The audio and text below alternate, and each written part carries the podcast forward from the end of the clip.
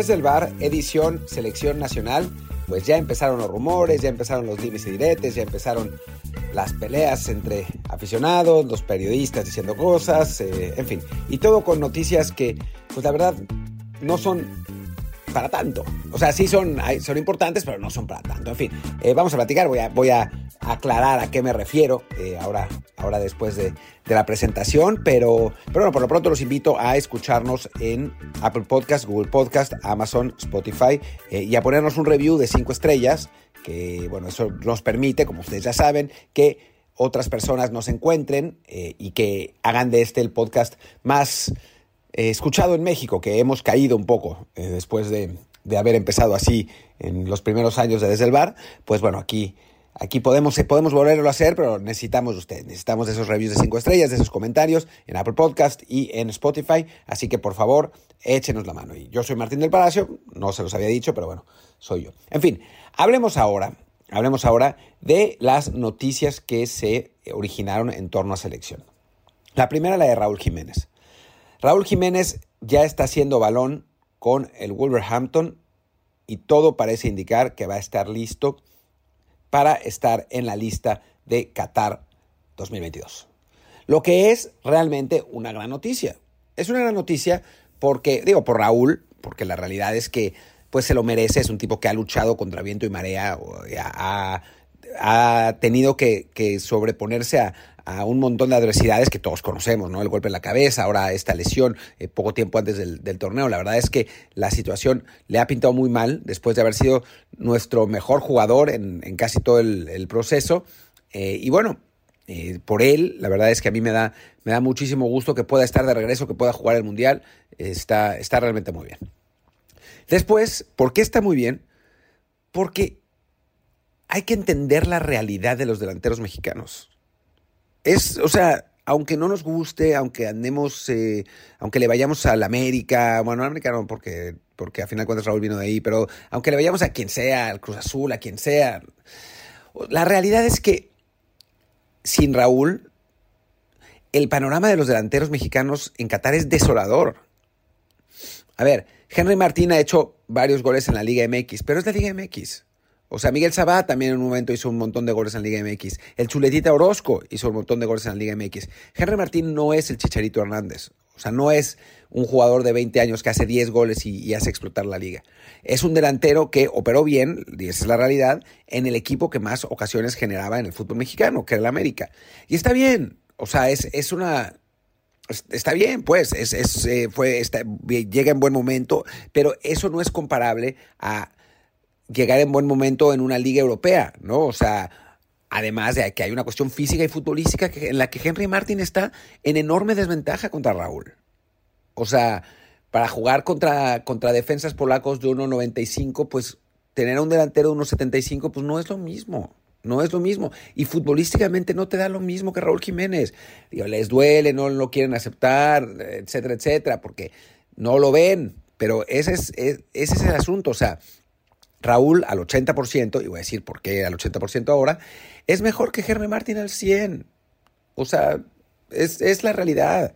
Yo lo vi, lo he hecho mil veces, eh, lo, vi en la cancha, en la cancha literalmente, en el partido contra El Salvador. O sea, Raúl, ese partido jugó bastante mal para sus estándares. Falló una oportunidad cantada, no anduvo. Pero cuando entró Henry Martín, el equipo se cayó por completo. Porque no te da lo mismo, no te da la elaboración del juego, no tiene la técnica individual, no tiene el juego aéreo, no es, es, un buen delantero Liga MX, que está bien, pero la Liga MX está muy lejos de tener el, nivel internacional. Y lo hemos visto, curiosamente, con Jorge Sánchez, ¿no? y con, Kevin Álvarez también, ¿no? O sea, Jorge Sánchez, ahora que el Ajax jugó contra el, contra el Glasgow Rangers, caminaba, dominaba por completo. Pero cuando le, tocó enfrentar a Kvaratskhelia y a Salah, lo mataron. Porque es un jugador que viene de Liga MX y que apenas se está adaptando al fútbol europeo. Em, Kevin Álvarez enfrentó a, Luis Díaz y lo mataron. Porque ese es el nivel Liga MX. Hay una diferencia, hay una diferencia enorme entre la Liga MX y, la, y las ligas europeas. Nos guste o no, lloremos o no, nos quejemos o no, es la realidad. Ni modo. Entonces, pues sí, Raúl Jiménez, dentro de todo, a un 80%, a un 70%, pues es mejor jugador que Henry Martín al, 100. Sin contar con que el titular seguramente hubiera sido Funes Mori, que no le mete un gol ni al arcoíris. O sea, nos estamos quejando de que vuelve Raúl, pero la realidad es que las alternativas serían mucho peores. Santi Jiménez. Santi, lamentablemente, no ha podido encontrar una racha goleadora en, las las últimas semanas con el Feyenoord. Es un jugador con mucho potencial, es un tipo con el físico, es un tipo que no aporta tanto en lo futbolístico, pero sí es un, es un muy buen rematador, que tiene muy buenas características. Pero lo cierto es que hoy en día no está en el nivel más alto que podría estar. O sea, va, en, va normal en su desarrollo en el fútbol europeo y arrancó muy bien con, con varios goles, demostrando su capacidad, pero no es un delantero que en este momento sea lo completo que quisiéramos para ponerse al equipo, a la selección en sus hombros, ¿no? Lo, dijo el propio Chaco Jiménez, su papá. O sea, el Mundial de Santi es 2026. Estaría buenísimo que fuera 2022. O sea, yo lo llevaría toda la vida antes de Funes Mori. Eh, y yo lo llevaría incluso antes de Henry Martín. ¿eh? No, no, les va a gustar esto, pero digo, Santi en la Liga estaba rompiendo la Liga MX antes de irse. O sea que, para que vean la diferencia ¿no? de, calidad. Y eso que la liga holandesa es súper generosa para los delanteros. Pero bueno, el caso es que Santi estaba rompiendo la Liga MX antes de irse. Eh, y entonces yo, yo lo llevaba, pero no es un jugador como para ponerse al equipo en sus hombros. Ojalá que el Tata Martino lo termine llevando. Pero la realidad es que Raúl no tiene competencia para volver. Y digo lo del 80% porque lo dijo Alejandro Orañanos en una nota que la que decía que el cuerpo técnico llevaría a, Raúl Jiménez aún estando al 80%. ¿Quién sabe qué sea el 80%, no? Yo lo que puedo decir, lo que sé, porque además, pues la nota de Raúl Jiménez y Wolves la di yo, porque pues soy el CM de Wolves y yo tenía las, tenía las fotos de, de Raúl y me contaron cómo estuvo. Raúl va a estar en el Mundial, salvo que tenga una recaída. Que puede ser, ¿no? O sea, esas cosas pasan. Pero si no hay recaída, Raúl va a estar en el Mundial. 80, 50, 40, 90% que esté. Va a estar. Que sea titular o no dependerá de su forma futbolística, obviamente, ¿no? Pero, pero Raúl está en el, en, digamos, en el nivel físico como para, para participar en el Mundial. Ojalá que le vaya bien. Ojalá que, que sea suficiente para, para ser el 9 de México y que de pronto le haga dos a, dos a Polonia y que con eso calle a todo el mundo, ¿no? Pero la realidad es que ninguna de las otras alternativas estaba pues en su nivel o para superarlo. O sea, no es lo mismo que, digamos, seleccionar a Néstor Araujo, ¿no? Que toquemos madera, pobre Néstor ya le tocó en 2018, pero bueno, que seleccionara hoy, hoy en día a Néstor Araujo.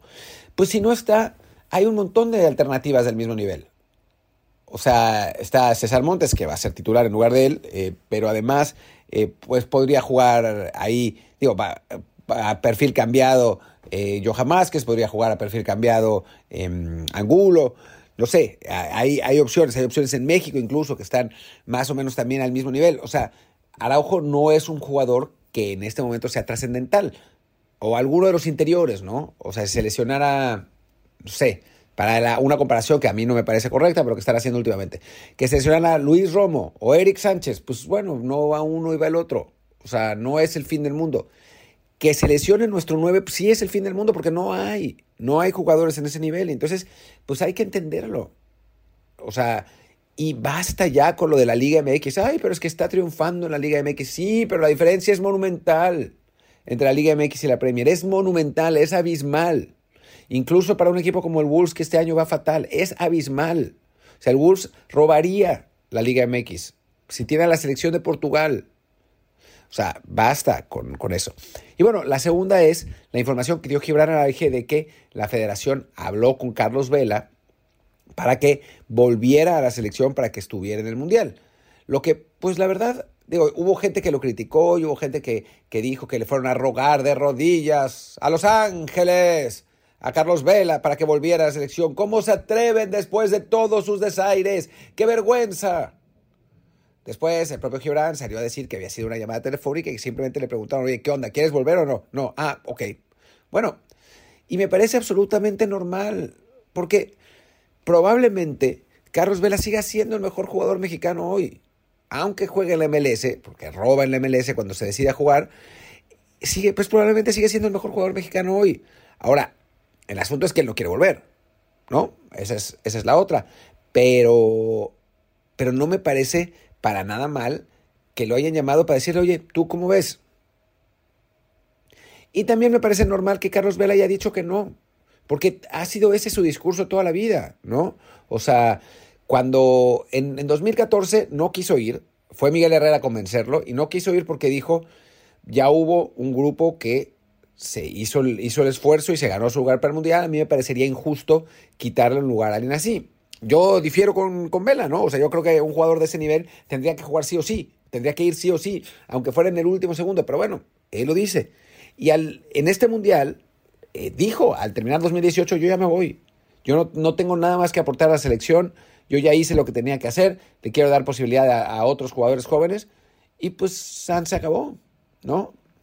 Digo, es una lástima que no tengamos a ningún jugador remotamente de la calidad de Carlos Vela en esta selección, ¿no? O sea, digo, sí, está Chucky, obviamente, y está Tecatito, pero es que la calidad de Carlos Vela es otro nivel absolutamente. Incluso entrando de cambio la última media hora de los partidos, Vela hubiera sido absolutamente diferencial para nosotros en el Mundial, un jugador muy importante, pero no quiere ir, no quiere ir y no siempre su relación con la selección fue muy complicada a partir de eh, la, el castigo de Néstor de la Torre, que ahora él se para el cuello, pero que fue una enorme estupidez, y esa es la realidad.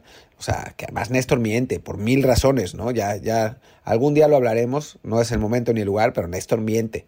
Ni fueron 26 prostitutas, él sabía de la fiesta, eh, él dejó su tarjeta para rentar el salón, por amor de Dios. Pero bueno, y, habría que preguntarle a Néstor qué es lo que estaba haciendo él durante la fiesta, ¿no? Pero bueno, ya les conté bastante del chisme.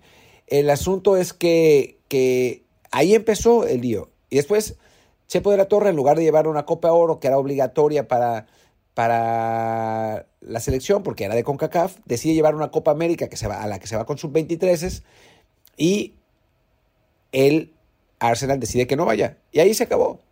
Ahí se fracturó la, la relación. Eh, no para siempre, porque después Osorio y sus compañeros lo convencieron de estar en el proceso para 2018, donde fue importante, eh, pero, pero la realidad es que la relación entre Carlos Vela y la selección pues no ha sido la mejor. Y es una, tristeza, ¿eh? porque yo estoy convencido que en 2014, si Vela juega, le ganamos a Holanda. O sea, llegamos a semifinales, porque además el camino era después Costa Rica. Y con Vela en, el nivel en el que estaba en 2014, reventamos a Costa Rica. Pero bueno, pues no estuvo.